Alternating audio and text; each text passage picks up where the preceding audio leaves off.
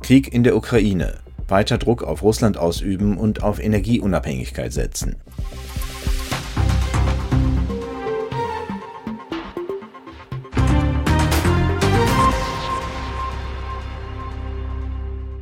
Am 23. März, einen Monat nach dem russischen Angriff auf die Ukraine, verurteilte das Parlament im Brüsseler Plenum den brutalen Einmarsch einstimmig.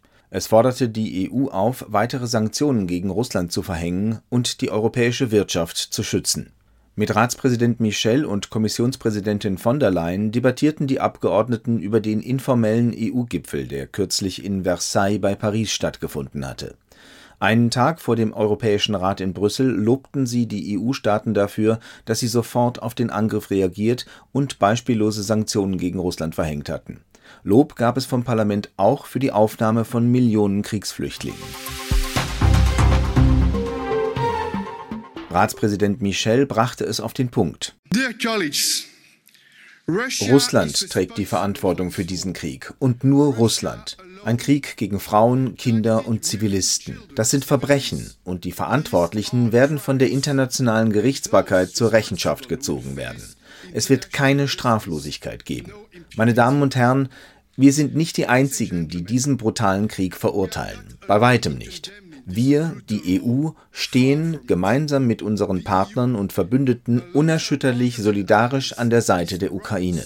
Seit einem Monat hat sich eine internationale Koalition aus Nationen, Unternehmen, Bürgerinnen und Bürgern und den Vereinten Nationen erhoben, um diesen Krieg zu verurteilen. Wir alle haben ein gemeinsames Ziel, Wladimir Putin zu besiegen. We have one common goal to defeat Vladimir Putin.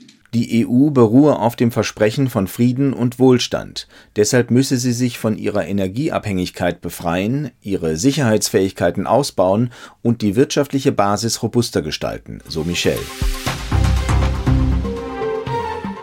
Kommissionspräsidentin von der Leyen wandte sich unter anderem mit dieser Botschaft an das Parlament.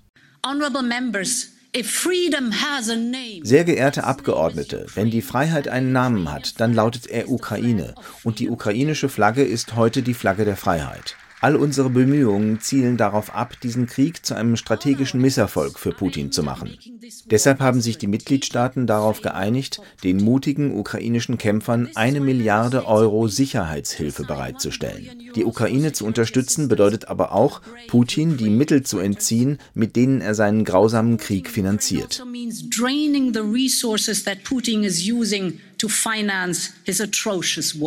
Von der Leyen betonte außerdem, dass Energiepolitik auch Sicherheitspolitik sei.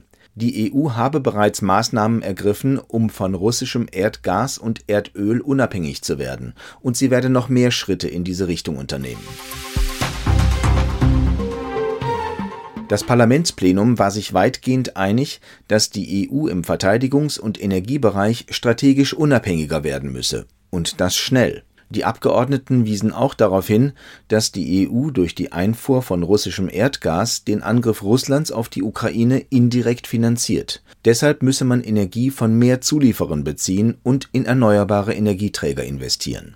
Zur Sprache kam in der Debatte auch, welche Aussichten die Ukraine auf den Beitritt zur EU hat und dass man die Demokratie gegen andere autokratische Regimes verteidigen müsse. Als Beispiel wurde China genannt. Nicht zuletzt müssten alle EU-Staaten gemeinsam die Verantwortung dafür tragen, die aus der Ukraine Flüchtenden zu schützen, nicht nur die Nachbarländer.